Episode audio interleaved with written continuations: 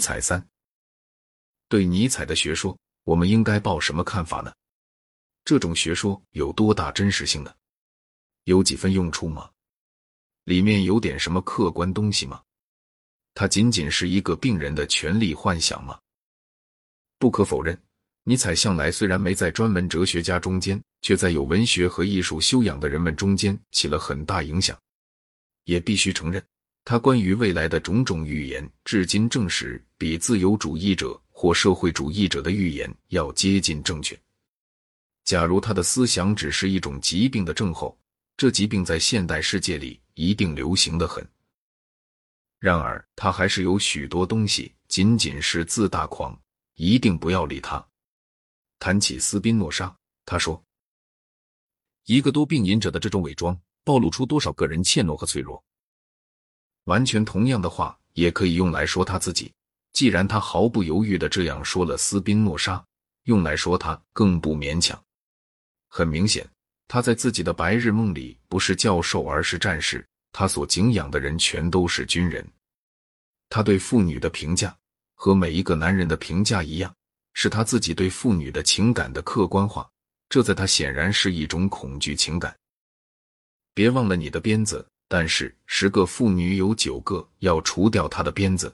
他知道这点，所以他躲开了妇女，而用冷言恶语来抚慰他的受创伤的虚荣心。尼采谴责基督徒的爱，因为他认为这种爱是恐惧的结果。我害怕他人会伤害我，所以我使他确信我是爱他的。假使我坚强一些、大胆一些，我就会公然表示我对他当然要感到的轻蔑。一个人真诚的抱着普遍的爱，这在尼采看来是不可能的。显然是因为他自己怀有几乎普遍的憎恨和恐惧。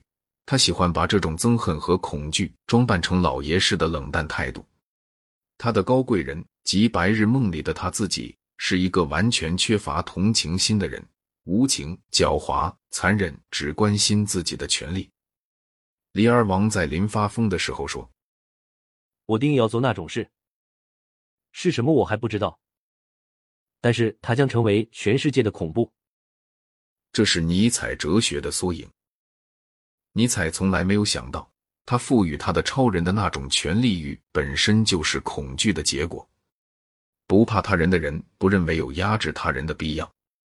征服了恐惧的人们，没有尼采所谓的有艺术才能的专制军那种尼罗王的疯狂性质。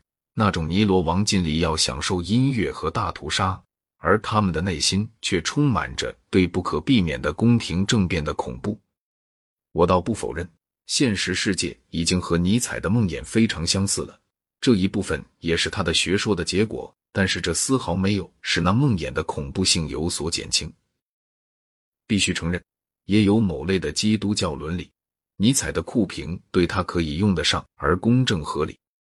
巴斯卡尔和杜斯退耶夫斯基用尼采自己举的实例，在品德上都有某种卑劣的地方。巴斯卡尔为他的神牺牲了自己堂堂的数学才智，于是归给神一种野蛮残暴，那就是巴斯卡尔的病态精神痛苦的无限扩张。杜斯退耶夫斯基和正当的自豪是无缘的，他要犯罪，为的是来悔改和享受忏悔的快乐。我不想讨论这样的越轨行为有几分可以公正的归罪于基督教的问题，但是我要承认，我和尼采有同感，认为杜斯特耶夫斯基的意气消沉是可比的。我也觉得，某种高洁和自豪，甚至某类的自以为是，都是最优良的品格中的要素。根源在于恐惧的美德，没一件是大可赞赏的。圣贤有两种：生来的圣贤和出于恐惧的圣贤。生来的圣贤对人类有一种自发的爱，他行好事是因为行好事使他幸福。反之，出于恐惧的圣贤，像只因为有警察才不干偷窃的人一样，假使没有地狱的火或他人的报复的想法约束着他，就会作恶。尼采只能想象第二种圣贤，由于他心中充满恐惧和憎恨，所以对人类自发的爱，在他看来是不可能有的。他从来没有设想过有一种人，虽然具有超人的大无畏和倔强的自尊心，还是不加给人痛苦，因为他没有这样做的愿望。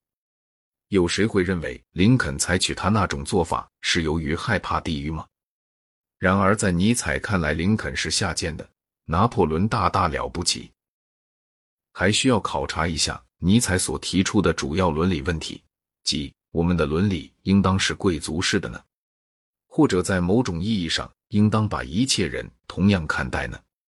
这个问题，照我刚才这样的提法，是一个意义不很明了的问题。所以，显然第一步是要把问题弄明确一些。我们首先务必把贵族式的伦理和贵族式的政治理论区别开。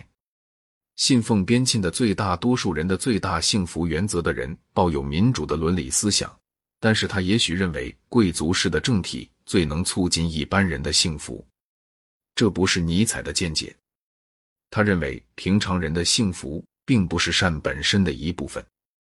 本身就是善的或是恶的事情，全都只存在于少数优越者方面，其余人遭遇的事是无足轻重的。以下的问题是：少数优越者怎样下定义？实际上，这种人向来通常是战胜的士族或世袭贵族，而贵族至少从理论上讲，向来通常是战胜的士族的后裔。我想，尼采是会接受这个定义的。没有好的出身，就不可能有道德。他这样告诉我们。他说，贵族阶级最初总是野蛮人，但是人类的每一步向上都起因于贵族社会。不明白尼采把贵族的优越性看成先天的呢，还是教育和环境造成的？如果是后者，那么把其他人排除在照假定说来，他们同样有资格具备的有利条件之外，很难有道理可讲。所以，我假定他认为战胜的贵族及其后裔比受他们统治的人在生物学上优越，就像人比家畜优越一样，不过程度较差罢了。在生物学上优越要指什么意思呢？